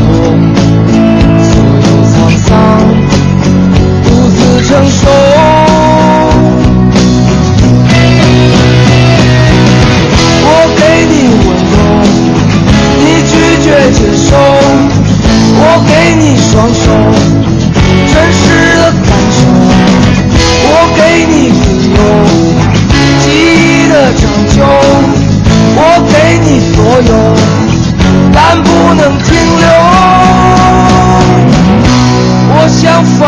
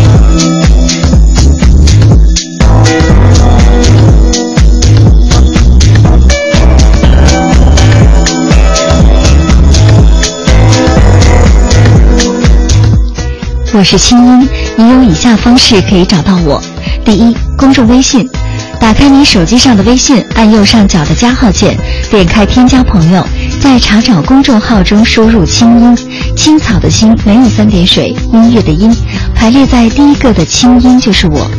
添加我为好友，每天晚上入睡前，你将通过微信听到我发给你的晚安心灵语音，我会用我的声音和心灵感悟陪伴你和每一天说晚安。同时，在每周一晚间的直播节目当中，你还可以通过向我的微信发送语音或文字给我留言。第二，新浪微博，打开新浪微博搜索“清音”，我每周的话题预告和每天的生活点滴都会第一时间分享给收音机前的你。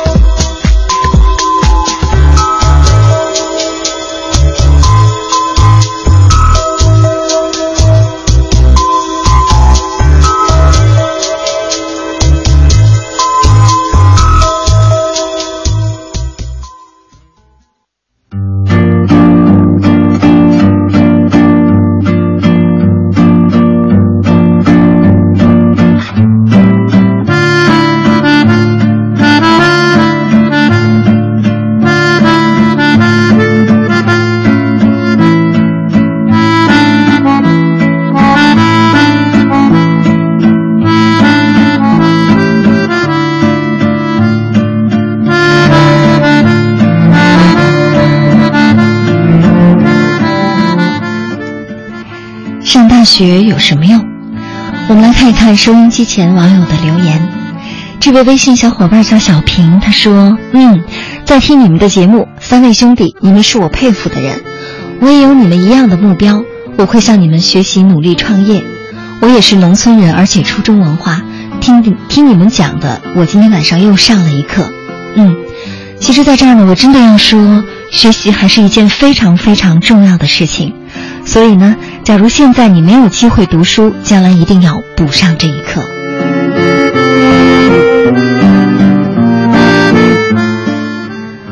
网友玉雅玉雅优，嗯，这是他的名字。他说，报志愿的时候，我纠结了很久，读大学到底是为了什么？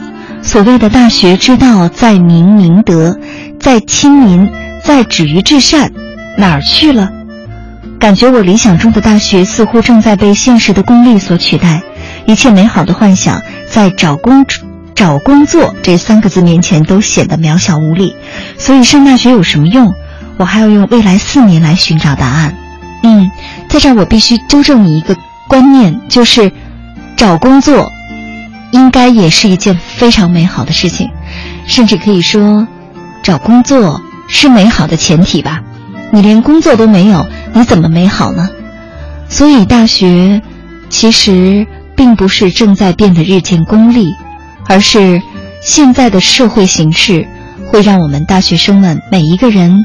变成一个脚踏实地的人，我们不再是坐在云端，我们要真真正正的行走在路上。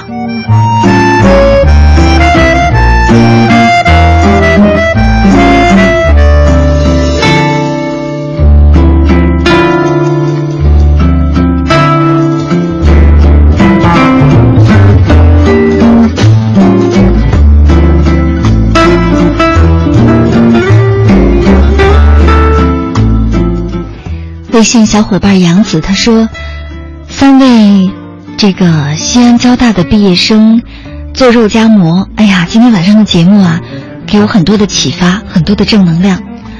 我明白这么几点：第一，做任何事业都要必须有方向；第二，要勇往直前；第三，要有创新思维；第四，更要重团队精神。这是我的综合分析。”嗯，你真棒，说明今天晚上你的节目啊，这个节目你听得非常非常的认真，这期节目就是属于你的。那刚才呢，我们说到了这个，在大学的时候啊，其实我们大家更要培养的是一种思维。那么在这种培养正确的思维之前，我们先要来摒弃一种不好的思维哈，或者说我们要警惕一种思维，这种思维叫穷人思维。我们先来请三位来跟我们分享一下，你们怎么看待穷人思维？就为什么有的人就是。永远是穷着，这是能力的问题啊，是一方面；另外一方面就是他的思维模式，你们怎么看待？比如列举一些你们觉得什么叫做穷人思维？孟斌先来。呃，我前一阵子看过看看看过一篇研研究吧，对，他就讲到，就是说去研究那些非洲的人，他可能为什么一直这么贫穷，对吧？嗯。然后，呃，有一些结论是讲这个，嗯。当我们在贫穷的时候，我们可能会特别去注重我们手头仅有的这些资源。比如说，当我们手头可能家里面那个账户里面仅有几千块钱，那么我们可能只会去想着呃怎么去省钱，而不会用它去开拓我们的思维。嗯，比如说我可能去去去学习，或者说让让孩子去读书，或者说呃或者说我们通过通过一些呃看电视去。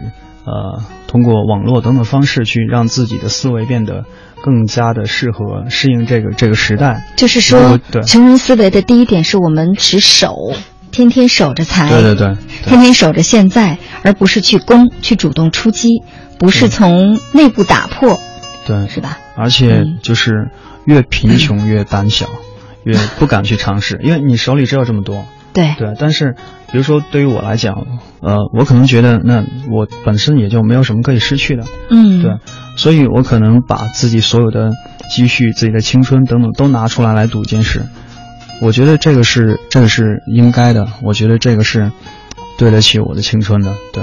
但是可能有一些人，很多人他他可能会特别害怕，嗯，我现在已经什么都没有了，如果我再去做，对，那就更没了。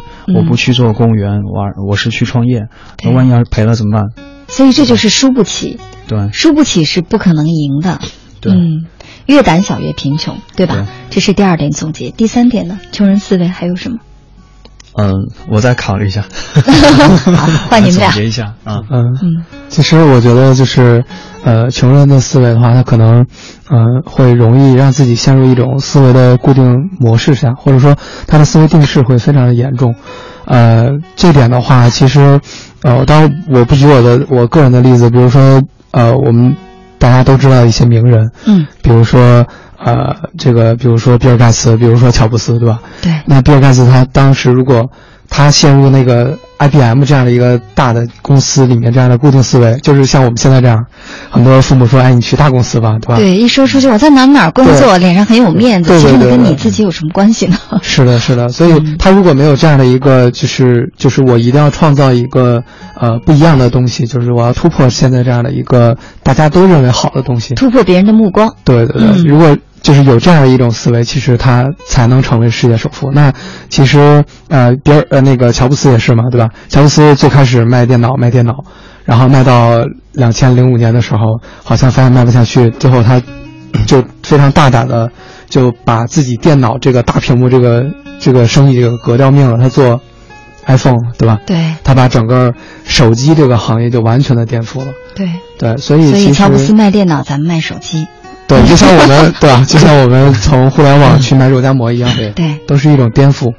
对，是，就是说要打破旧的自己哈。对，而且呢，嗯，我们来总结穷人思维的第三个特质，就是永远活在别人的目光里。对，我刚才我刚才有想到一点，嗯，就是说，呃，从小我我我一直希望告诉我身边的朋友，就是要要有有自信，因为我自己特别自信。嗯，呃，可能我身边的大多数的朋友可能。家庭条件都非常普通，因为因为在西部嘛。对对，然后呢，他们可能觉得根本不敢去想，我将来可以一年赚一千万，一年赚赚一亿这样。嗯，对。但是我觉得我可以，为什么啊？那些名人他们可以，为什么大城市的人可以？那我我我不行呢？对吧？嗯。那所以可能我们今年就很容易实现这个目标，对。哦，真的，嗯，好，我终于知道了你们今年的这个 收入状况哈，对，对，让对手听到了，是，也就是说，其实一个人要敢梦，但是前提是你要对自己有信心，不要总是盯着自己那些缺失的，比如，哎呀，我家里很穷啊，或者说我我也不高，我也不帅。我又没有雄厚的资金基础，我也没有人脉。你看我性格又非常的内向，我也不善于表达，没有姑娘喜欢我。你天天要想这些，你临睡前天天想的都是这些。嗯，收音机前的你是不是这样？如果是这样的话，那你怎么可能成功呢？你要每天不停的鼓励自己，对吧？对对是。嗯，虽然我个子很小，但是浓缩的都是精华。是要有自信。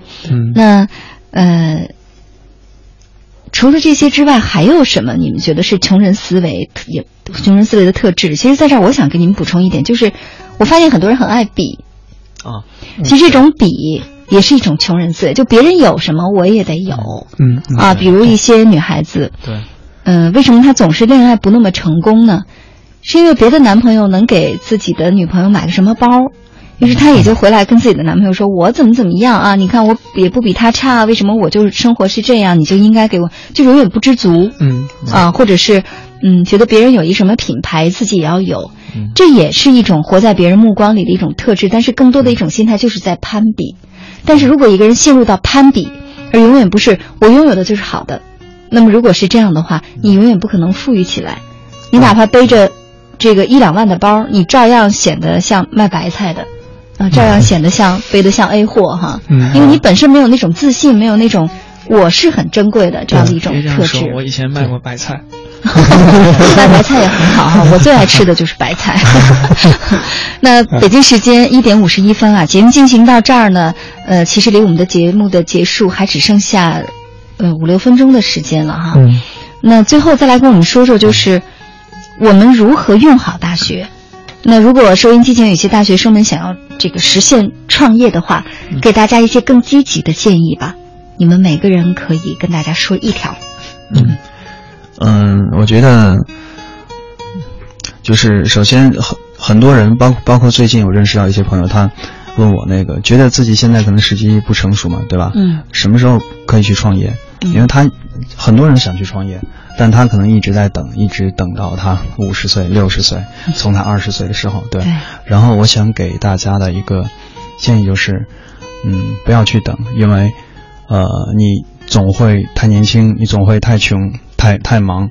对。对，如果你要等到一个完美的机会，那那永远不可能等到。是。对，所以当你想去做的时候，到六七成、七八成就就可以了。对。所以就是主要是要有勇气。对，所以作为一个创业者，首先要有行动力，而不是天天现在想各种想当中让自己在内耗里。对，失败了，这个没关系。就是说，当你失败了，你还能站起来，我觉得这个是真真的很牛的。是。对。对。好。嗯。嗯，我我我觉得大学对于我来讲，呃，收获最大的两点。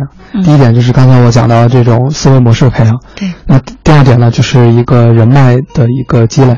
其实我认为大学的重要意义可能就在于它决定你未来几十年的一个，呃，你在这个社会上发展的一个人脉基础。嗯。你的一个高度是在哪儿？嗯。对，所以我觉得，呃，给大学生就是准备创业的这些大学生，就我希望他们能够，嗯，更加的以这种开放的心态，就把自己完全的放下所有的包袱，所有的成见。去呃拥抱这个这个社会上呃所有的这些机会，去勇敢的去尝试，不要把自己禁锢在自己的这个呃小小我的这样的一个状态生活，对对吧？我可能每天都三点两点一线这种，是对，所以我觉得就是创业它也不是一个一蹴而就的事情，就是你可能看到的这些成功的故事，你都觉得好像哎他们好像第一次就成功了，好像他们很容易，对对对，但实际上包括我们自己也是，都是从。小打小闹是吧？小买卖，嗯，不断的倒腾倒腾，其实都已经都不知道自己创了多少次业了。对对，其实这是一个从你能做小事儿，你从你赚一百块钱到你赚一万，到你赚一百万的，这样都是这样一个循序渐进的过程。嗯，所以不要期望着自己有一天能够就一夜暴富。嗯，一夜暴富之前一定有一个更长时间的一个能量的一个续续集。是没错，透露一点，我现在也开始做小买卖，也开始向这个三位年轻人开始学习哈。因为我觉得这其实，嗯，的确是一个自我突破、自我成长。我做了这小买卖之后，我发现，哇，真很不容易。我由此更加的珍惜我现在的岗位。确实赚钱很难，其实很难。是，嗯，高景来跟我们说说。嗯，我觉得我说两点吧。我觉得首先在大学，嗯，要学会去放开自己。其实这个世界真的很大，就是你去尝试不同的东西，你会看到一个更大的世界。嗯，其实每一个人都会活得比他想象的要自由的很多。你可以做的事情远不止不是被限制死的。嗯，就像我们现在可以去卖肉夹馍，我觉得真的是就是一个突破。嗯，我们不会被限制死。对，所以你一定要要敢想敢做。嗯，第二点就是一定要有一个心理准备，就是如果你决定去创业了，这是一条不归路。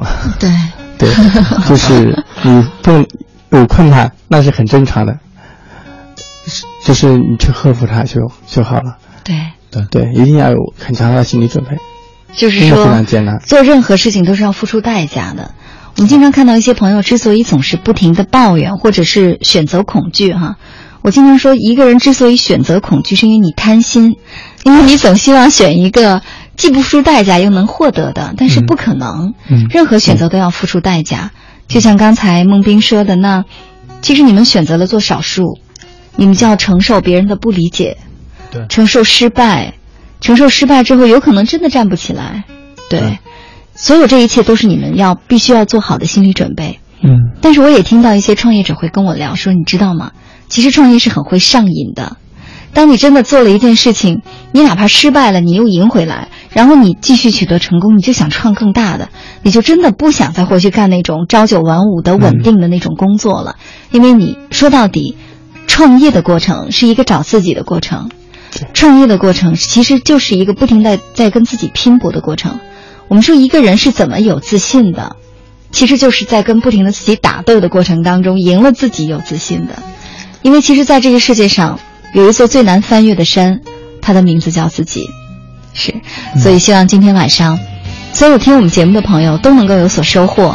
其实这期节目我特别的感动啊，因为在微信的后台，我看到很多的留言，有的朋友说我是大货车司机，给你们点赞；有的朋友说我正在工厂上班的生产线上；有的朋友说我是一一年毕业的大学生，我在河北保定卖豆浆，啊，所以呢希望向你们学。